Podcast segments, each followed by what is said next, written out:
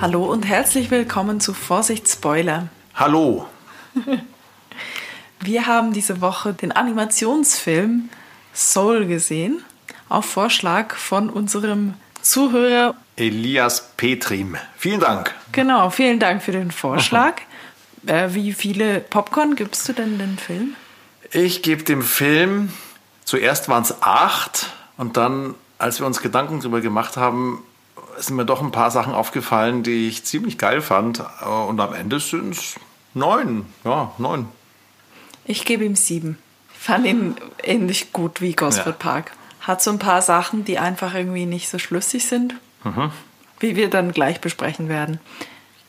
Es war auf jeden Fall für einen Animationsfilm dann doch sehr ein anregender Erwachsenenfilm eigentlich. Wir sind ja davon ausgegangen, nur weil es ein Zeichentrickfilm ist, dass es ein Kinderfilm ist mit so unterschwelligen Sachen für Erwachsene. Und jetzt müssen wir sagen, es ist eigentlich eher andersrum. Ja, umgekehrt, genau. Ja. Es ist unterschwellig für Kinder, aber hauptsächlich für Erwachsene. Ich habe noch versucht herauszufinden, ob es eine Altersbeschränkung gibt. Ich glaube, es gibt keine. Nee, stimmt nicht. Ab was null, ich aber komisch bestimmt. finde. Ab, ab minus sechs Jahren. Also es können schon Leute angucken, die noch gar nicht geboren sind. Gut, kommen wir zur Zusammenfassung. Die ganze Handlung spielt sich eigentlich ab an einem Tag. Beziehungsweise, ja, Mhm. eigentlich an einem ja, Tag. An einem Tag, genau. Ja. Und zwar beginnen wir mit dem Protagonisten Joe Gardner in der Schule. Er ist nämlich Lehrer, er ist Musiklehrer und hat da so einen hoffnungslosen Haufen von Musikschülern, die irgendein Stück zu spielen versuchen und es klingt schrecklich. Und der Film fängt auch an, dass die Disney-Melodie Hm. Ja. so ver Das verhunzt. war schon mal äh, das Geilste. Genau, das war schon mal schön als Einstieg. Und Joe ist halt wie viele Musiker leider dazu verdammt, Musik zu unterrichten, weil er nicht davon leben kann, als Musiker aufzutreten. Und das ist auch der Frust in seinem Leben. Es gibt eine Schülerin, die hat Potenzial. Ja. So. Die Posaunistin. Genau. Und erstmal geht er raus und seine Vorgesetzte von der Schule kommt und sagt, gute Nachrichten, Joe. Du wirst ähm, festangestellt oder du wirst Vollzeit angestellt. Das bedeutet Krankenversicherung und Pension und sowas. Auf jeden Fall abgesicherter Job, Vollzeit, Musiklehrer bei seiner hoffnungslosen Bande. Und er geht dann zu seiner Mutter, die hat so ein, so ein Schneidereigeschäft und die findet natürlich super geil. Ähm, das nimmst du natürlich an. Aber er ist halt einfach nicht so begeistert davon, weil sein Traum war, Musiker sein. Dann ähm, ruft ihn auch ein ehemaliger Schüler an, der Curly, der Schlagzeuger ist, dass er mit einem Quartett, mit einer berühmten, was spielt sie, Saxophon, Genau. auftritt und dass die dringend noch einen Pianisten brauchen. Der Joe spielt Piano und er soll doch mal vorbeikommen. Ich nehme an, das war dann so um die Mittagszeit rum, ähm, um vorzuspielen. Und dann geht er dahin und geht natürlich voll auf. Also er schwebt quasi, es ist dann bildlich dargestellt, so weg und ist umgeben von so einem Schleier aus rosa ähm, Nordlichtern. Und Ja. das ist wichtig für später. Ja. Ähm, und es wird halt einfach gezeigt, das ist seine Leidenschaft, darin sieht er seinen Lebenssinn. Ja, dann muss er halt abwägen, spiele ich jetzt diesen Gig oder werde ich jetzt Vollzeitlehrer? Für ihn eigentlich schon ganz klar. Auf jeden Fall kommt er gar nicht dazu. Er passt nicht auf und stürzt in ein Senkloch und ist offenbar nicht tot, sondern im Koma. Weil Oh, das ist schon sein, eine Das ist Interpretation schon mal eine. Interpretation, aber wenn er tot wäre, dann, also wenn er beim Sturz gestorben wäre, dann würde es nicht Sinn machen, dass er in einem Krankenhausbett liegt. ja. Aber dazu später. Dazu später, das können wir ja dann nachher diskutieren. Jedenfalls, wir wissen nicht, was sein Körper macht danach oder wo der Körper hingebracht wird, sondern seine Seele schwebt davon und landet im Mario Kart Universum Level. ja, auf diesem Fließband. Ist so ein Förderband Richtung Licht. ja. Und da ist er ganz allein und fragt sich, hm, äh, hä? Und fängt dann aber an, davon wegzurennen. Und da sind, begegnet er auch anderen Seelen, sind es, stellt sich dann heraus, die dem alle sehr gelassen entgegengehen. Aber er hat ja gerade endlich die Chance seines Lebens gekriegt, zu machen, was er immer machen wollte und wehrt sich dagegen und sagt, er will da jetzt nicht ins Licht, sieht zu, wie andere Seelen zum Licht hinfahren und da wie Moskitos an so einer Moskitolampe genau. sich auflösen auf jeden Fall rennt er da weg, ist äh, in einer, in einer großen Traumansammlung Seelen, also das vielleicht irgendwie ein Bus entgleist ja, oder so, dass da alle gleich, ja, Corona die Corona-Toten. ist wahrscheinlich. Genau. Ja ähm, große Ansammlung Seelen und dann kommt er nicht durch und stürzt quasi vom Fließband ab und fällt dann da so durch Dimensionen und ja, Zeichenstile und so. Ja. Jedenfalls landet er dann in so ein Teletubby-Land, was das Vorseits sein soll. Ja, The Great Before. The Great Before, Im genau. Deutsch Vorseits, ja. Genau. Äh, das Gegenstück zum Jenseits. Mhm. Und dort trifft er dann auf ganz viele kleine, junge, frische Seelen, die alle gerade noch geformt werden, weil es ist nämlich so, dass dort die Seelen ihre Persönlichkeit kriegen, dann werden sie zur Erde geschickt. Und er will dann da wegspringen direkt mit den Seelen, aber er wird immer wieder zurückgeseppt. Und dann fliegt es schon auf, so dass er am falschen Ort ist und er versteckt sich dann gewissermaßen, indem er sich so ein Namensschild nimmt von einem Tisch mhm. vom Mentorenprogramm. Ja. Das Mentorenprogramm sind, soweit ich das verstanden mhm. habe, sehr berühmte, ja. große, wichtige ja. Persönlichkeiten, also Seelen oder Seelen von verstorbenen, wichtigen, äh, berühmten Leuten, die da die jungen, frischen Seelen inspirieren sollen. Und so wie das gezeigt wurde, kriegt einfach jeder Mentor eine Seele, mhm. die er noch inspirieren soll. Und dann geht es für ihn auch weiter ins Jenseits. Ja, so wurde das gezeigt. Können ja. wir nachher auch noch drüber diskutieren. Ähm, auf jeden Fall schnappt er sich das Namensschild von einem Psychotherapeuten oder so, Nobelpreisträger, ja. Und die Aufgabe von den Mentoren ist es, die Seelen zu ihrem Spark zu inspirieren, also noch das, den letzten Schliff zu geben, dass sie noch etwas finden, was sie inspiriert und, und ihnen irgendwie noch so das gewisse Etwas gibt. Mhm. Und diese Inspiration können sie sich entweder holen in der Hall of All, mhm. also da ist Hall dann of, einfach alles. Hall of Everything? Hall of Everything, ja. ja. Ähm, und da ist dann alles. alles, was es in der Welt gibt. Genau. Oder sie können sie mitnehmen, wenn sie, wenn sie ähm, selbstverliebt genug sind oder sich für wichtig genug halten, können sie sie auch mitnehmen in die Hall of Me, ja. wo dann einfach die Highlights aus dem Leben des Mentors dargestellt sind. Ja. Und der Joe kriegt als Mentorenseele, die er inspirieren soll, kriegt er den hoffnungslosesten Fall, die Seele 22. Mhm. Also die ist schon eine Weile da, die hatte schon Mentoren durch gebrannt wie Mutter Teresa und Abraham Marie Lincoln, Antoinette. Marie Antoinette, ja. die nur einen Kopf hat als Seele auch. Ich frage mich, wo der Körper hin ist. Ähm, äh, Muhammad Ali. Genau, also einige. Und äh, die will gar nicht zur Erde. Die sagt, ich will gar nicht erst leben, weil warum auch? Ähm, und sein Plan ist dann, sie zu inspirieren, dass sie zur Erde gehen könnte und dann ihren Pass zu kriegen, damit er zurückgehen kann. Und deshalb sind sie dann beide so auf Mission, diesen Spark zu finden. Schaffen sie aber nicht. Aber sie hat noch einen Trick übrig, nämlich sie weiß den Weg zur Zone. Ja, und dort, dort so eine sind, andere Sphäre.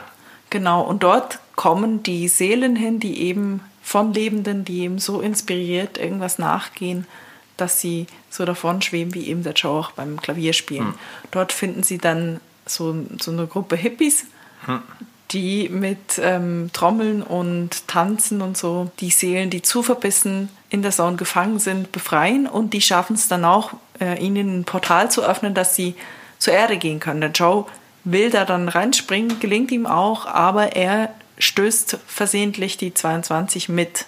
Und dann fliegen sie runter zur Erde, kommen auf seinen Körper zu, der eben im Krankenhaus liegt, und er hat eine Therapiekatze auf dem Schoß. Und dann wie ich es schon habe kommen sehen, genau. landet natürlich der Joe in der Katze und die 22 im Körper von Joe. Ja. Joe sollte aber ja am gleichen Abend um sieben wieder im Jazzclub sein, um zu spielen. Und dann ähm, versuchen sie halt, den Körper zurückzutauschen. Gleichzeitig ist es aber offenbar so wichtig, dass er noch sich die Haare schneidet Mhm. Obwohl er immer einen Hut trägt. Ich fand seine ähm, Frisur eigentlich auch vorher schon gut. Ja, vor allem warum, also er ist im falschen Körper, er muss um sieben dort sein. Ähm, er trägt eher immer einen Hut. Ja. Und er will aber jetzt, dann sagt er, diese Seele, die gerade frisch auf der Welt ist, ah nee, er als Katze schneidet dann seinem Körper ja. äh, die Haare und verkackt und dann muss er noch zum Barbershop gehen und seine Frisur zurichten und dort ähm, sitzt dann halt eben die 22 in seinem äh, Stuhl beim Friseur und hat dann halt so einen Moment von, ist ein umgänglicher Mensch und ähm, interagiert gut mit anderen und ja. inspiriert die auch. Hm. Halt eben etwas, das der Joe nicht so nicht konnte, so konnte jetzt, genau. Ja. Weil der Joe immer nur über Jazz redet. Hm. Was passiert dann? Der. Also sie sollten ja eigentlich mit dem Retreat-Typen, mit dem Mystiker zurück. genau.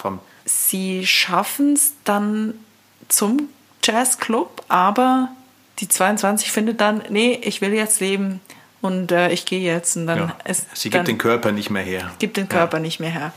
Und beim Wegrennen werden sie dann eingefangen von dem Rechenschiebertypen. Genau, der Terry, Zen. stimmt.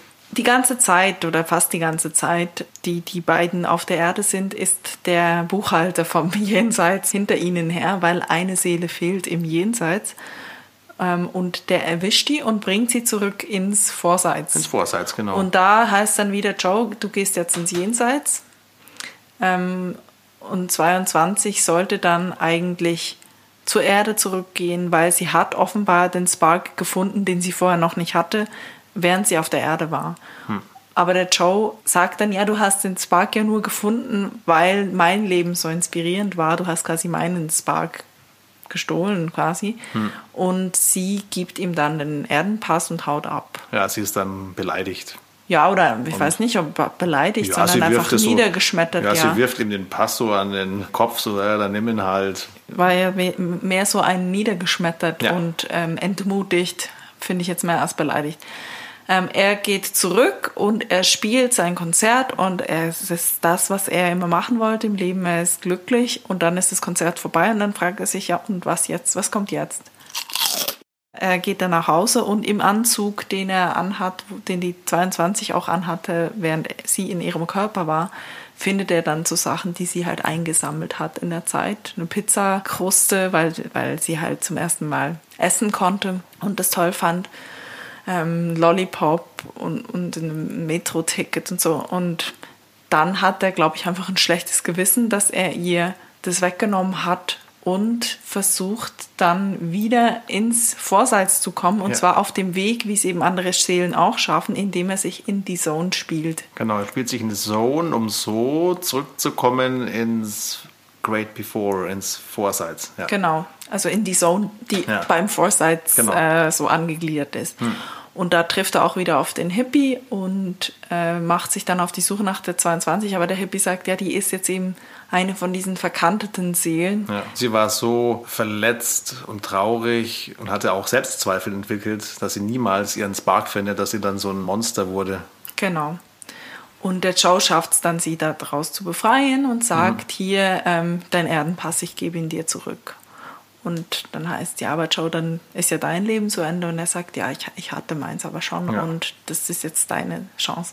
Und er begleitet sie dann noch und springt mit ihr runter Richtung Erde. Und so wie es aussieht, landet sie so im asiatischen Raum irgendwo. Wollen wir spekulieren, wo sie landen? Also was Das können wir dann spekulieren nach der Zusammenfassung. Okay. Und der Joe wird zurückgesappt, ist zurück dann auf diesem Fließband Richtung Jenseits und wehrt sich jetzt nicht mehr dagegen. Und dann kriegt er aber, weil die so beeindruckt waren von ihm, dass er sich da selber aufgibt und dass er geschafft hat, die 22 zu inspirieren, was eben viele nicht geschafft haben oder niemand geschafft hat vor ihm, ähm, schenken sie ihm dann nochmal sein Leben zurück Ja. und dann darf er wieder zurück in seinen Körper. Ja. Und sie lebten glücklich und vielleicht auch hatte- nicht. Ja. Die Geschichte ist schon komplex. Der Hauptdarsteller stirbt quasi gleich zweimal. Dann ist dieses Hin und Her zwischen Erde und Vorseits und Jenseits und Zone. Und da kommt man echt mal durcheinander. Wobei ich eben sagen würde, er stirbt nicht, sondern ist im Koma, weil sonst wäre ja sein Körper schon versorgt. Das ist die Aber große das ist ja Diskussion. sowieso ja. unlogisch, weil auch jemand, der im Koma ist, eben, der ist irgendwie, sagen wir, um 1 Uhr ist er in sein Senkloch gestürzt und um noch vor sieben, sagen wir, um Ja, 15 Uhr. Nee, viel früher noch. Er hat ja so um äh, 14.30 Uhr oder war es sogar genau 14.37 Uhr seine Messages zu Hause abgeholt, als er wieder eine Katze war. Das heißt, der Ja, war ist- zwei das Stunden, meine ich ja. Der war zwei Stunden im Krankenhaus oder so. Ja, Von dem her, da holst du noch nicht die Therapiekatze. Ja, die Therapiekatze holt man nach Monaten an vergeblichen Versuchen, äh, Kontakt aufzubauen. Aber auf jeden Fall haben sie es geschafft, eine, eine Therapiekatze zu organisieren, bevor überhaupt seine Mutter benachrichtigt wurde, dass ihr Sohn im Koma liegt. Hm. Und dann geht er auch wieder zu ihr in Form der Katze mit der 22 in seinem Körper. Und die Mutter sagt zu keinem Moment, du verhältst dich aber komisch. Warum hast du eine Katze dabei? Warum maunst diese Katze ständig? Weil die Katze, das wird auch gezeigt, wenn die Katze, also die beiden reden miteinander, er in der Katze und sie in ihm. Aber die Außenstehenden hören die Katzen miauen. Aber die, er redet sehr viel in der Katze. Da frage ich mich, Warum sagt nie einer, hey, lass die Katze draußen oder so? Die maunzt ein bisschen viel. Ja, die maunzt durchgehend. Ähm, lass uns mal etwas aus dem Weg schaffen, was ich angeteasert mhm. hatte oder an, erwartet hatte in der Vorbesprechung, nämlich das Thema Rasse. Es wurde ja. nicht thematisiert. Also der Joe ist schwarz, ja. aber es tut nichts zur Sache. Also genau. es, da, dort, wo es thematisiert wird, ist halt einfach, Jazz ist ein wichtiger kultureller Beitrag von uns Schwarzen. Sieht man so in einem Flashback, wo der Joe sich daran erinnert, wie er mit seinem Vater zum ersten Jazzkonzert gegangen ist. Hm. Ansonsten erfrischend nichts. Es wird überhaupt nicht thematisiert. Entsprechend warum ist es jetzt auch nicht mehr thematisiert. Aber da lag ich schon mal falsch und ich freue mich drüber.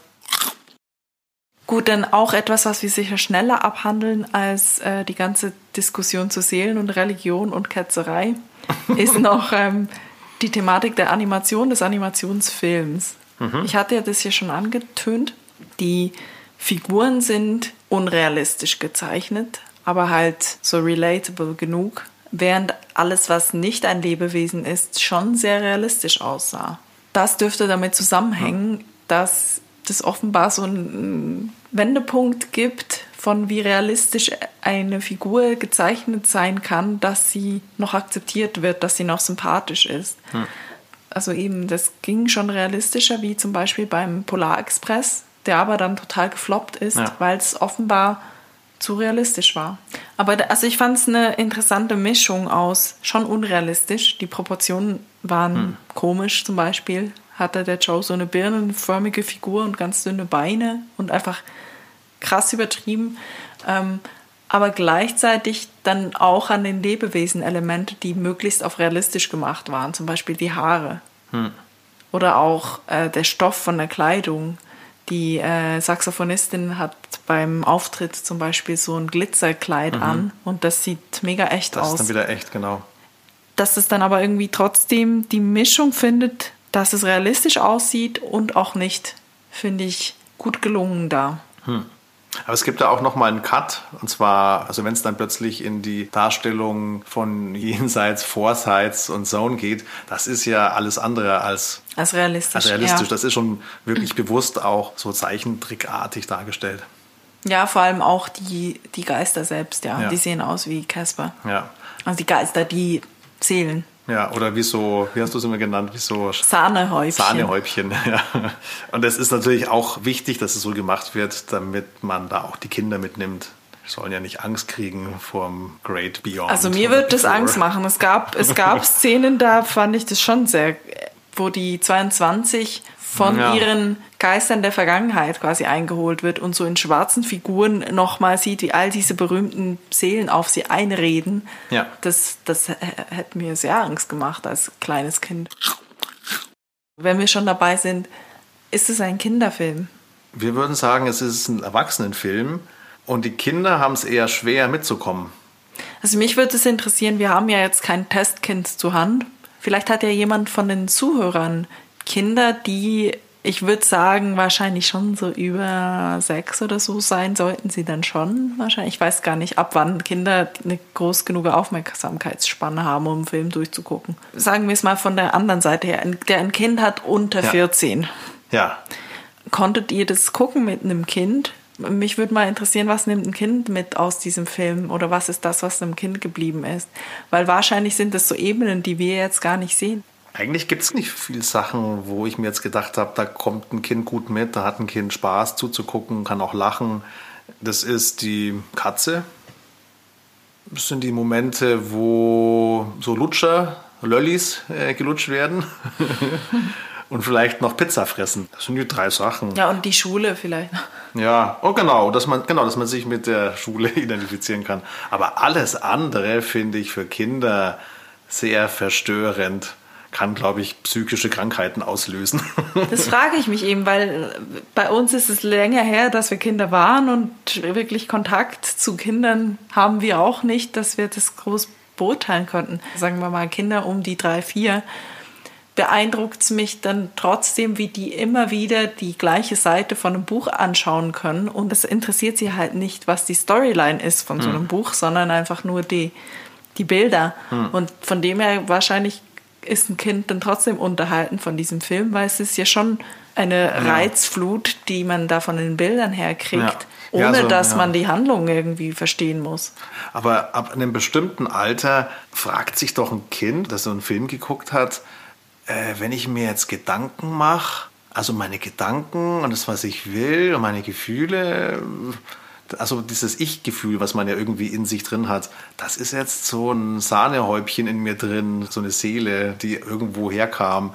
Wenn man das wirklich ernst nimmt, dass da so ein Ding in deinem Kopf drin ist, ich glaube, dann kann man echt ganz schön durcheinander kommen. Ist vielleicht eine Idee für irgendwelche Psychologiestudenten oder Medienwissenschaftler, da eine Bachelorarbeit draus zu hm. machen. Hm. Einfach mal ein Experiment, Kindern verschiedenen Alters den Film Soul zu zeigen und dann ähm, zu befragen. Ich glaube auch, dass es viele Kinder gibt, die den Film gucken und sagen, oh, ich will auch mal die Welt aus den Augen von meiner Katze sehen oder von meinem Hamster. Und wenn sie den Film geguckt haben, dann äh, im besten Fall fangen sie an zu meditieren und nehmen Drogen, um auch so in diese Zone zu kommen und dann irgendwie die Seele zu switchen. Oder Selbstmord. Selbstmord, genau. Also ich glaube, viele Kinder mhm. werden sich umbringen nach dem Film, damit sie in ihrem Hamster landen. Das ist aber auch noch ein Talking Point. Haben Tiere eine Seele? Weil die, also 22 und Joe fallen runter und landen in der Katze und in Joe. In Joe ist ja gerade eine Vakanz. Genau. Ähm, da ist keine Seele drin. Und die Katze ist offenbar auch beseelbar. Ist es jetzt so, dass die Katze keine Seele hatte und deshalb Joe aufgenommen werden konnte? Oder wurde die Seele der Katze verdrängt? Oder war die Seele der Katze da noch drin, aber irgendwie unterdrückt? Ja. Aber eben, Joe ist dann irgendwann mal wieder weg aus der Katze, raus aus der Katze und die Katze ist dann einfach wieder zack zurück, mhm. so wie sie vorher war. Ja.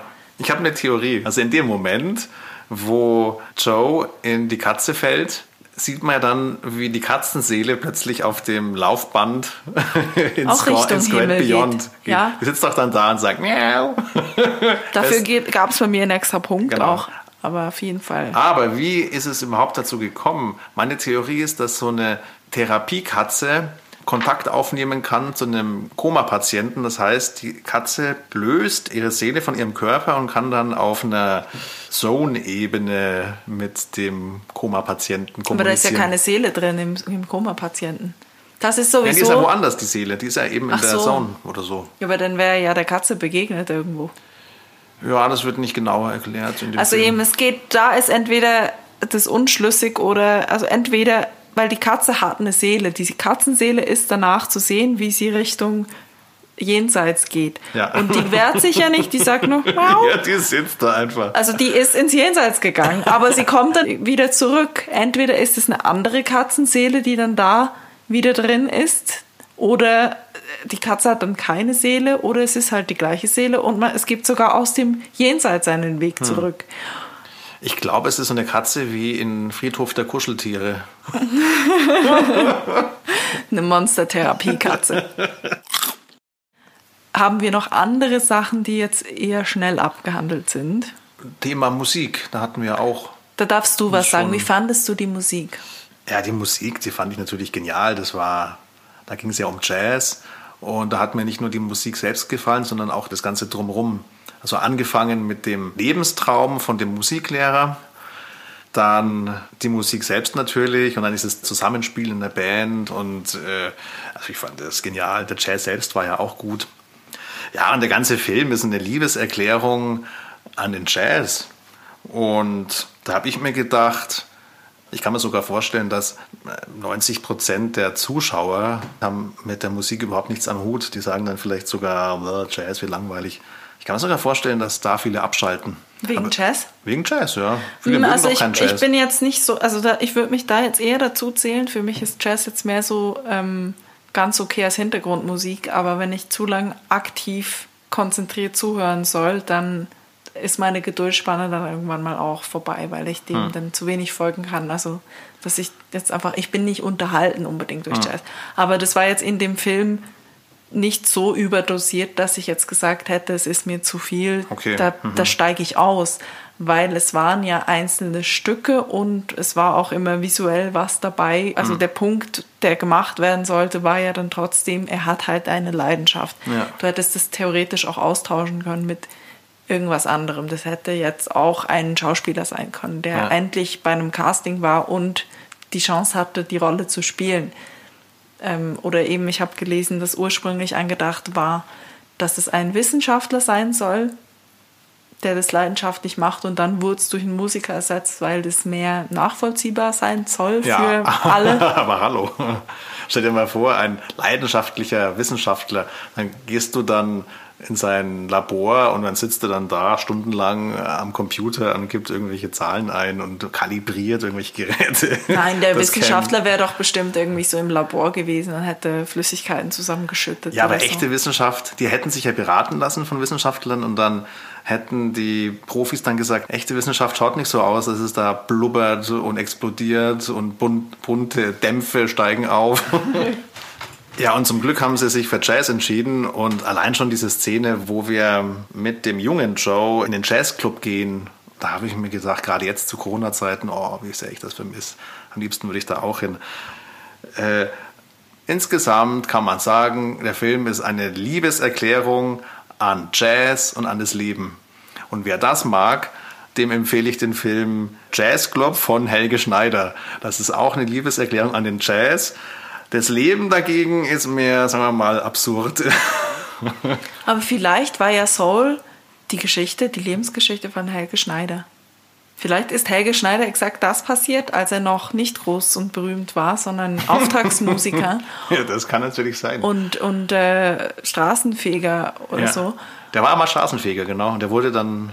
Dann wurde, dann ist er vielleicht in ein Senkloch gefallen beim Straßenfegen, ist im Dies und Jenseits gelandet ist zurückgekommen und hatte seinen groß, großen Break als Jazzmusiker ja. und hatte dann einfach Freude am Leben und äh, lustige Einfälle. Und das ja. ist die Lebensgeschichte von Helge Schneider vielleicht. Wir sollten ihn mal fragen. Er wird es wahrscheinlich nicht zugeben. Er hat seine biografischen Rechte an Disney verkauft. Also für mich war nicht der Jazz das, was ich nachvollziehen konnte, sondern das Fressen.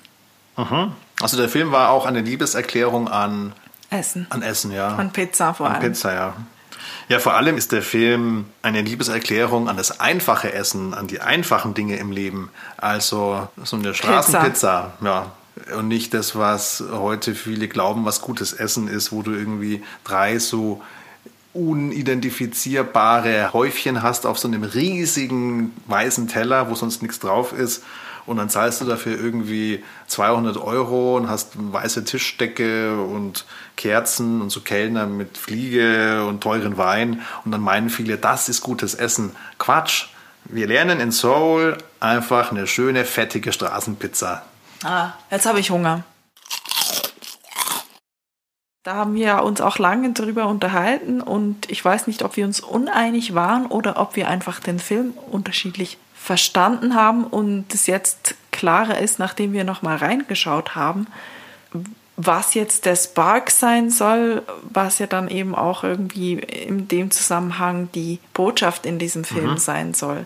Weil es kommt ja eben das, was der Joe an Einsicht hat, als er dann eben merkt, er hat die 22 so eingeschüchtert und das war falsch und er geht zurück, um sie zu holen, ist, dass er merkt, sein Ding, was er dachte, das ist seine Aufgabe im Leben, das ist sein Spark. Also das, was mhm. er braucht im Leben, das, was er zu tun hat im Leben, sei der Jazz. Und dann ist er ja da, mhm. hat es erreicht und merkt dann irgendwie, er ist immer noch nicht glücklich damit, oder? Ja, der hat seinen allerersten richtigen Auftritt in seinem Leben und ist schon am ersten Abend ist er ausgeburnt. Und er fragt dann, das ist so ein Zitat aus dem Film sinngemäß, er fragt, sie kommen raus aus dem Jazzclub und er fragt dann die Saxophonistin, was jetzt? Und sie sagt, ähm, ein, ein kleiner Fisch ist im Wasser und schwimmt im Wasser und sagt und fragt einen großen Fisch, wo geht's zum Ozean? Ich will zum Ozean. Und der große Fisch sagt, du bist schon im Ozean. Und der kleine Fisch sagt, nein, das hier ist Wasser, ich will zum Ozean. Ich verstehe daraus, dass halt eben dieses immer, also oder zu, zu verbissen immer einem Traum nachjagen, selbst zum Selbstzweck werden kann, dass dieses Nachjagen quasi das Lebenserfüllende ist und wenn man es erreicht, weiß man gar nicht, was man damit jetzt soll, weil man sich immer nur damit beschäftigt hat, wie komme ich dahin hm. und sich nie die Gedanken gemacht hat, wenn ich da bin, was dann? Ja. Weil ich finde, auch das Leben vom, vom Joe wird so dargestellt, dass der nichts anderes hat, außer seine Musik, die er nicht ausleben kann oder nicht so ausleben kann, wie er möchte. Aber er hat, es, also der einzige soziale Kontakt, der gezeigt wird, ist seine Mutter, wo ich auch argumentieren würde, das ist doch eine gute Mutterfigur, die sich um ihn kümmert, die ihn offenbar auch mag. Er geht da öfter vorbei und wäscht dort seine Wäsche. Er versteht sich gut mit ihren äh, Arbeitskolleginnen dort und so. Und sonst sieht man kein, also er hat, er trifft sich nie mit Freunden, er hat weder, also keine Partnerschaft in Sicht, sondern der ist einfach verbissen, diesem Traum, ja. Profimusiker zu werden. Er sagt ja auch an einer Stelle, wenn ich morgens aufstehe, denke ich an Musik, wenn ich abends ins Bett gehe, denke ich an Musik. Aber es ist eigentlich, hab ich, so habe ich das verstanden, was Positives, weil es gibt in seinem Leben eine Sache, für die er brennt, auf die er hinarbeitet das ist ja gut, sowas zu haben. Und ich glaube, das will uns der Film schon auch sagen. Finde etwas, wofür du brennst. Aber gleichzeitig ist ja eben die 22, findet ihren Spark, so habe ich es verstanden, halt einfach damit, dass sie da ist und es genießt, wie die Sonne scheint und ihren Laubblatt auf die Hand fällt und so. Und es dann eben nicht darum geht, dass der Spark irgendwie das ist, was du verbissen verfolgen musst, was irgendwie, was du als, womit du Geld verdienen sollst, wovon du leben können sollst, sondern einfach etwas, was dir Freude beschert im Leben. Hm. Und es ist zwar so dargestellt, das finde ich dann irgendwie auch schlecht in dem Film, weil es ist ein Feld frei auf dem Erdenpass Aha. für den Spark. Aber ich würde jetzt argumentieren, ein Spark allein reicht halt nicht. Du musst mehrere Sparks haben, du musst in vielen Dingen und auch in den kleinen Dingen im Leben Freude finden oder die zu schätzen wissen, weil sonst bringt dir das eben auch nichts, wenn du dieses eine große Ding erreichst. Ja, aber der Film ist da ein bisschen äh, verwirrend, finde ich, mit dem Spark. Am Anfang wird der Spark so eingeführt, dass es so aussieht, als wäre das die eine Sache, die dich jetzt interessiert, auf die du hinarbeitest, so eine Art Beruf. Und da sieht man dann äh, bei dem ersten Gang durch diese Hall of Everything, da hat doch der eine Junge zum Beispiel, der bekommt den Ball auf den Kopf und dann ist halt der Fußball sein Spark. Äh, Aber er kriegt ihn ja auf den Kopf. Also ich glaube ja. nicht, dass der Fußballspieler wird, sondern das ist vielleicht, außer er wird Torwart. Er wird mit Bällen geschlagen. Aber also ja, es wird so eingeführt, dass der Spark irgendwie etwas ist, was man beruflich machen kann. Oder dass auch das Mädchen, die dann ein Foto macht, dann bekommt sie einen Spark vom Fotografieren und denk, du denkst dann als Zuschauer, die aha, das ist sowas wie ein, wie ein Leidenschaftshobby. Ja. Mindestens Leidenschaftshobby oder Beruf. Ja, also sind, das sind nur Sachen, die man zumindest auch als Beruf ausüben ja. kann. Und später wird der Spark uns so verkauft, dass es darum geht, dass man die kleinen Dinge im Leben genießen soll und lieben soll. Und es passt für das mich. passt nicht so zusammen. So ganz zusammen. Aber das ja. ist ja sowieso in unserer westlichen Welt vor allem, glaube ich, ist es schon auch sehr so im Leben, dass du dich eben sehr stark identifizierst, auch über das, was du beruflich machst. Du gehst ja gern mal, wenn du dich irgendwo vorstellen sollst, sagst du deinen Namen und dann sagst du eigentlich gleich schon, was du arbeitest. Und eben, ich weiß nicht, du sagst ja nicht, ich bin Hobbygärtner und ich genieße das Gefühl, unter meinen Füßen zu haben, wenn ich auf einen eingefrorenen Wurmhaufen trete. Ja. Und das sind ja Sachen, die kann man schön finden, die kann man genießen, aber man lässt das, man klammert das so aus, wenn es darum geht, sich selber zu identifizieren. Hm. Und am Anfang ist es wirklich so dieses, ähm, eben berufungsmäßiger, was mhm. der Spark ist. Und das wird auf jeden Fall mindestens impliziert durch die Sachen, die dargestellt ah, sind. Das ist ein Flugzeug und so solche Sachen. Und nicht unbedingt, keine Ahnung, also eben nicht eine schöne Wiese mit Schmetterlingen oder so, wo du sagen kannst, okay, das ist halt einfach etwas, was man schön finden kann und daraus sein Spark hat. Was ich dann auch schade oder widersprüchlich finde, ist, offenbar sind ja Sinneserlebnisse im Vorseits gar nicht möglich. Also sie sind in der Hall of Everything und mhm. dort liegen so Gebäcksachen aus und eben auch eine Pizza. Und der Joe sagt, hier, versuch Essen, das ist doch was, wofür es zu leben mhm. äh, sich lohnt. Und dann sagt sie, ja, ich, ich schmecke ja nichts, weil hier, das gibt's hier nicht. Und äh, ich spüre auch nichts und dann schlägt sie ihn. Das heißt, das ist schon mal ausgeschlossen, dass man als Bark Fressen haben kann, mhm. dass man als Bark irgendwie, keine Ahnung, Massagen haben kann oder BDSM oder all solche Sachen ja, sind ja da schon mal. Auch, eigentlich könntest du dann auch nicht als Bark Musik haben, weil das ist ja auch etwas, was man hört, also ein Sinneseindruck. Hören geht ja offenbar. Aber schmecken geht nicht. Schmecken geht nicht, spüren geht nicht. Also es ist irgendwie nicht so ganz konsequent. Diese Sache mit dem Spark hat uns da auf die falsche Fährte gelockt. Also erst klingt es nach Beruf, dann heißt es, man muss die Dinge im Leben schätzen lernen, die Kleinigkeiten, so wie äh, Pizza. Pizza, genau. Oder auch Kuchen essen. Der, der Soul hat, der Joe hat ja dann am Ende so seine Erinnerungen, wo er dann merkt, ah ja, er hatte ja diese Erfahrungen. Und dann sieht man doch, dass er äh, am Strand war, im Wasser und frisst den Kuchen und solche Sachen. Und am Ende dann wird es noch abstrakter mit dem Spark. Dann heißt es nämlich, es ist eigentlich gar nichts Erfassbares, sondern es ist einfach nur die Bereitschaft, überhaupt zu leben. Das ist das Spark. So heißt es dann ganz am Ende. Und jetzt, um nochmal auf die Kinderthematik zu kommen, besprich sowas mal mit einem Kind. Wir kommen ja schon damit nicht so richtig zurecht. Ähm, wenn wir schon bei Widersprüchlichkeiten sind oder ja. Sachen, wo es mir nicht aufging.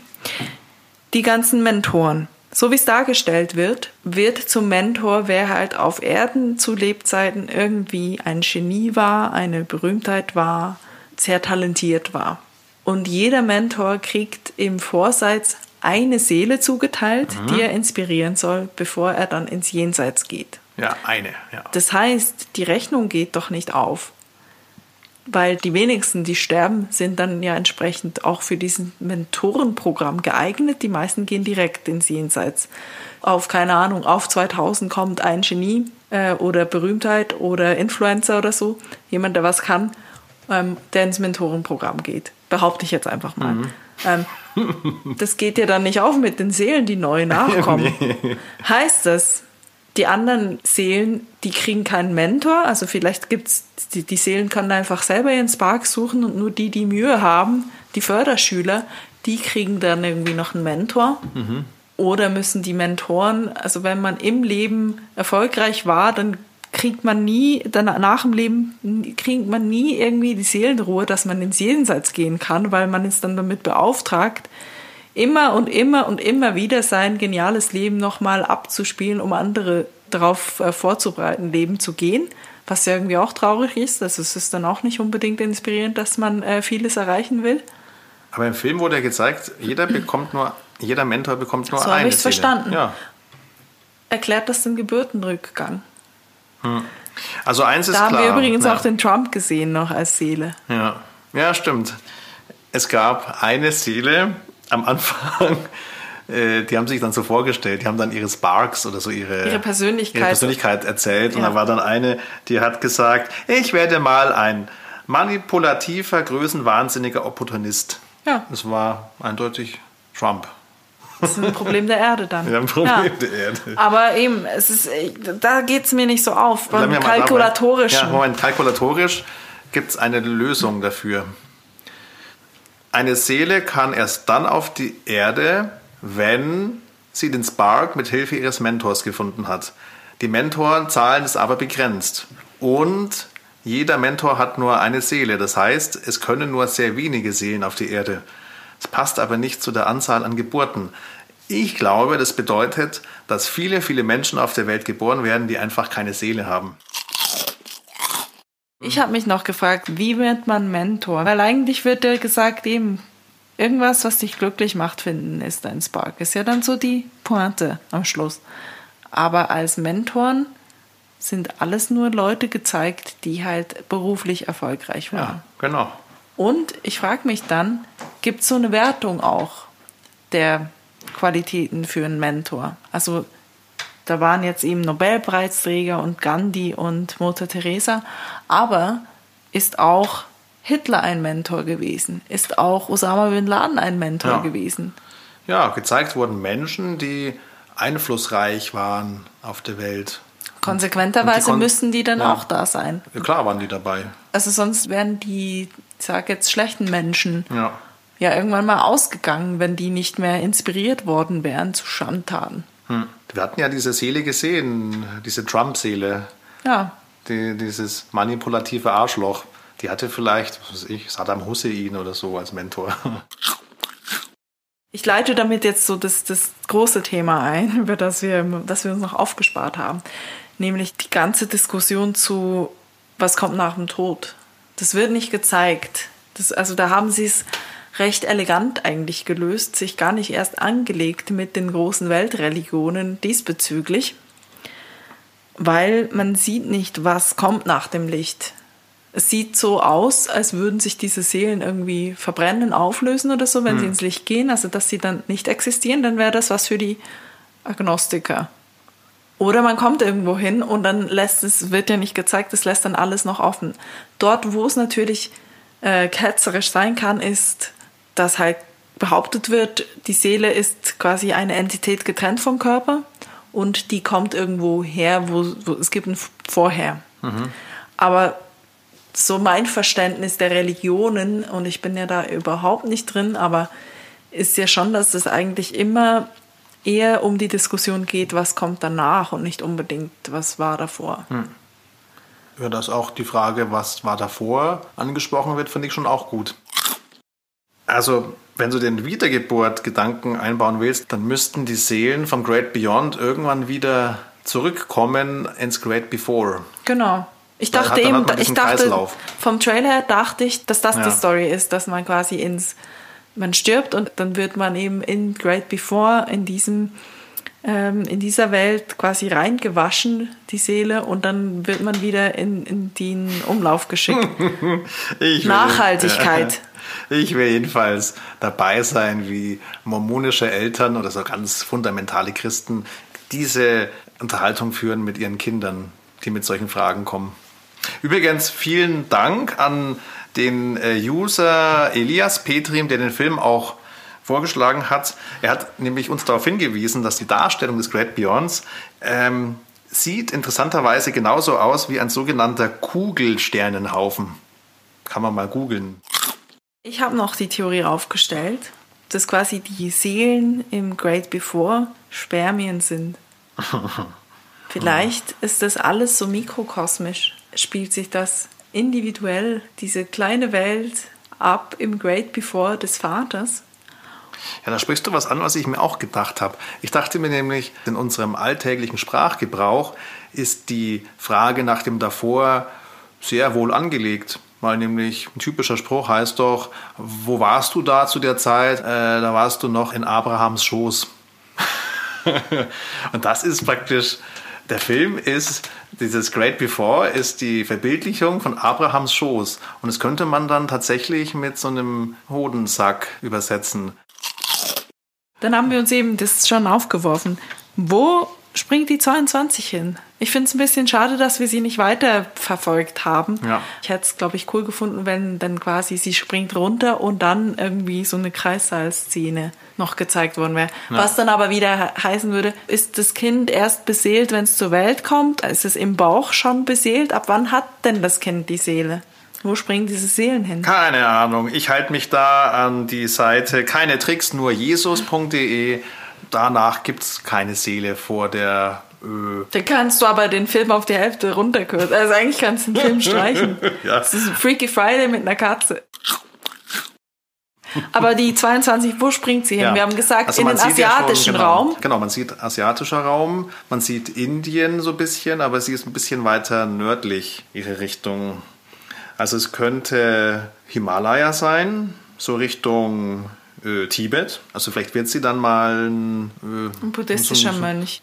Oder aber ein bisschen weiter drunter, dann landet sie im Körper von so einem Kind in Bangladesch und dann wird sie so eine Kinderarbeiterin in so einer Nähfabrik, die dann irgendwann abbrennt.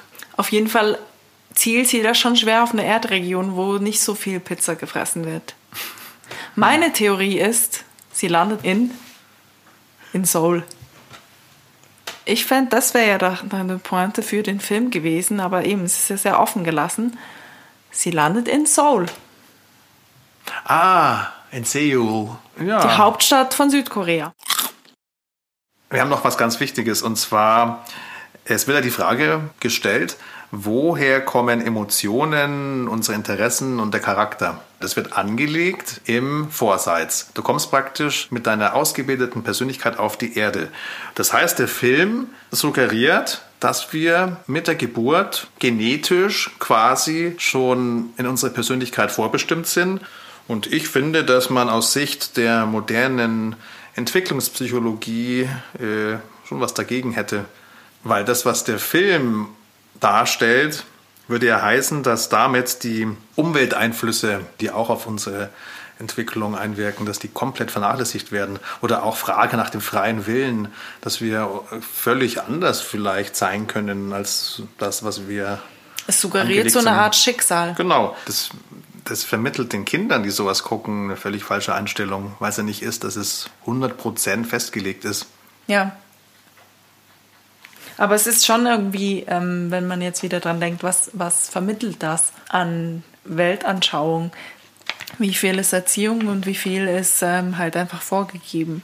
Hm. Zum Beispiel gehen, gehen diese Seelen auch durch einen äh, Pavillon, wo, wo halt dann bestimmt wird, du bist lesbisch, du bist heterosexuell, du bist pansexuell. Weil das würde dann wieder heißen, ist halt einfach so, damit bist du zur Welt gekommen sowas ist ja jetzt auch nicht eine unentscheidende ähm, ja. nebensächliche Eigenschaft, die man hat, wo man auch nichts dran ändern kann. Gott, hm. Wurde aber nicht gezeigt in diesem Film, weil hey, es halt eben ja, dann viele, das spricht dann wieder dafür, dass es ein Kinderfilm ist. Na also ich warte auf das Remake oder auf die, den zweiten Versuch mit Helge Schneider, wo es nicht äh, ein Kinderfilm ist, sondern wo dann eben auch andere Sparks vorhanden sind, wie Berührungen und Sex und ja. Dann hat jemand halt vielleicht eben den Spark, dass er gern geschlagen wird oder ja. so. Ich habe abschließende Fragen.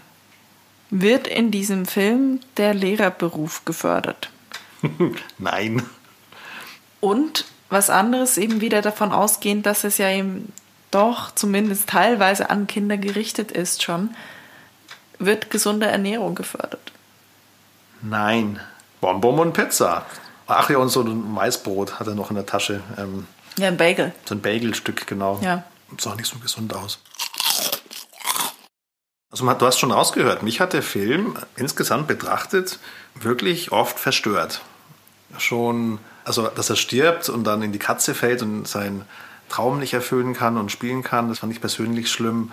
Und dann, als er die Chance hat, zurückzukommen, entscheidet er sich einfach zu sterben erinnert er sich einfach nur zurück an sein Leben, dann fällt ihm ein, ach stimmt, ich hatte ja auch meine Momente, die schön waren und dann erinnert er sich, wie er ähm, einen Kuchen gefressen hat, im, am Strand stand, im Wasser, so wie der Carson von Downton Abbey. Äh, und das hat dann gereicht. Und sagt er, stimmt, ich habe ja alles erlebt im Leben. Dann hat er seinen einzigen Auftritt gemacht, ich sterbe. Fand ich schrecklich. Na, da merkt deshalb dann wieder, okay, ist wohl doch ein Kinderfilm, weil er spielt sich in die Zone. Sonst konsequenterweise, wenn es kein Kinderfilm wäre, wäre er einfach von einem, vom Hochhaus gesprungen. Wenn er gar nicht mehr vorhat, zurückzugehen. ja, also sich in den Flow spielen als neue Form des Selbstmordes. Abschließend ein paar Hinweise. Die Hintergrundgeräusche, die zu hören waren, ich muss hier die Credits vergeben, waren das Friedel, das äh, an seinem Arm gelutscht hat. Ich weiß nicht, wie gut man es in der Endabmischung hört. Ähm, wir haben auch die S-Bahn, die durchgefahren ist. Und wir haben Magengeräusche, weil wir Hunger bekommen haben bei so viel Pizza-Talk. Und als zweiten Hinweis zum Abschluss, äh, ihr dürft uns gerne folgen auf Twitter und auf Instagram. Da würden wir uns sehr freuen.